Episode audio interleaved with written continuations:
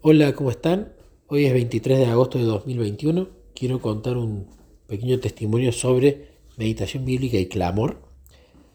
Voy a contar qué disparó este testimonio y qué conclusiones saqué.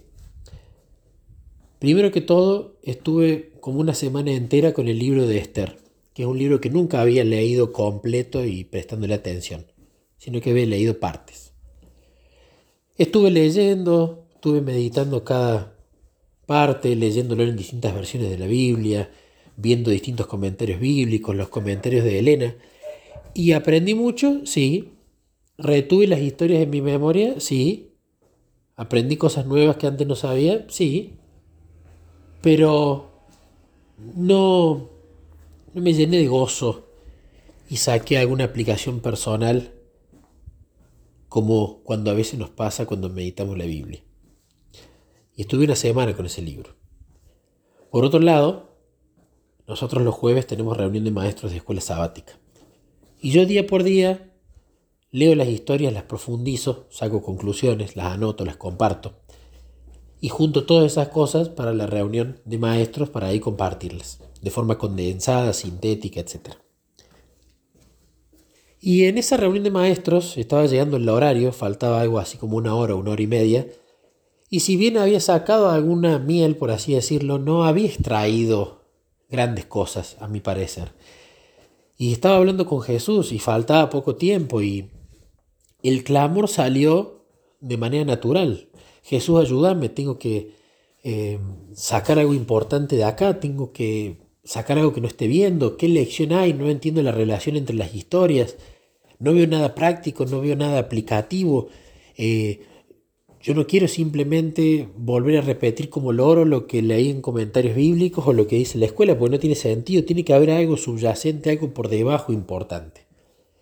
Y claro, ¿cuál fue en realidad el disparador de clamor? Que se acercaba en cuanto a la hora de la reunión de maestros. Y el otro disparador era mi inconformidad con la que yo había, ya había encontrado. Entonces clamé, clamé, le di vuelta a las historias, le volví a repetir a Jesús y de repente empezaron a salir ideas que antes no las había visto, no las había pensado. Conceptos de los cuales antes no me había dado cuenta. Eh, un hilo conductor en la historia que antes no había visto.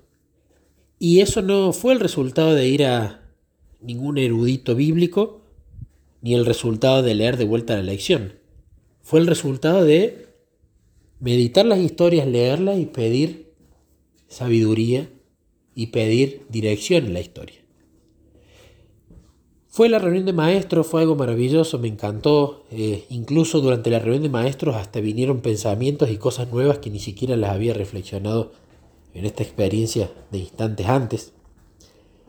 Entonces cuando termina la reunión de maestros le digo, Jesús, acá, acá ocurrió algo. Y vi este patrón, o esta relación en realidad, esta comparación.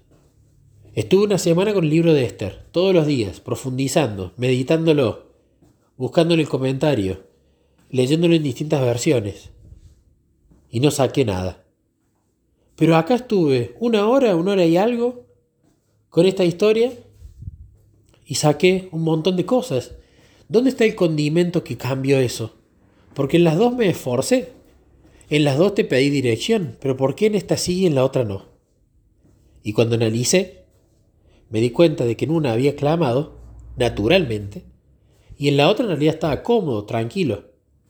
En una sentí una gran necesidad, porque estaba pronta esa reunión, y en la otra no sentí una necesidad, porque no me apuraba nada.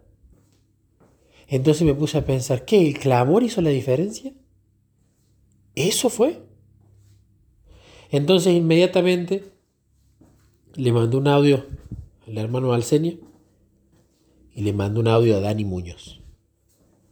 Pero bueno, la ansiedad me caracteriza y no soy, soy alguien que se caracteriza por esperar las respuestas.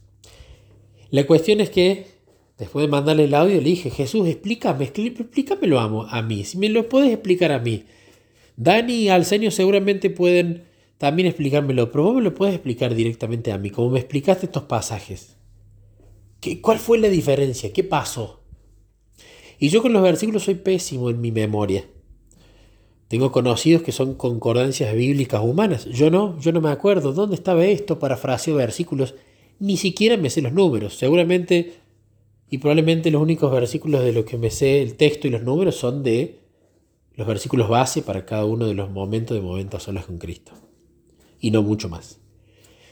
Pero cuando estaba hablando y estaba caminando en el living, estaban los chicos jugando, de repente vino la mente, clama a mí y yo te responderé y te enseñaré cosas grandes y ocultas que tú no conoces. Entonces yo me empecé a reír y los chicos se dieron cuenta y me dijeron, papá, ¿qué te pasa? ¿Por qué te reís así? Me dijo Niquito.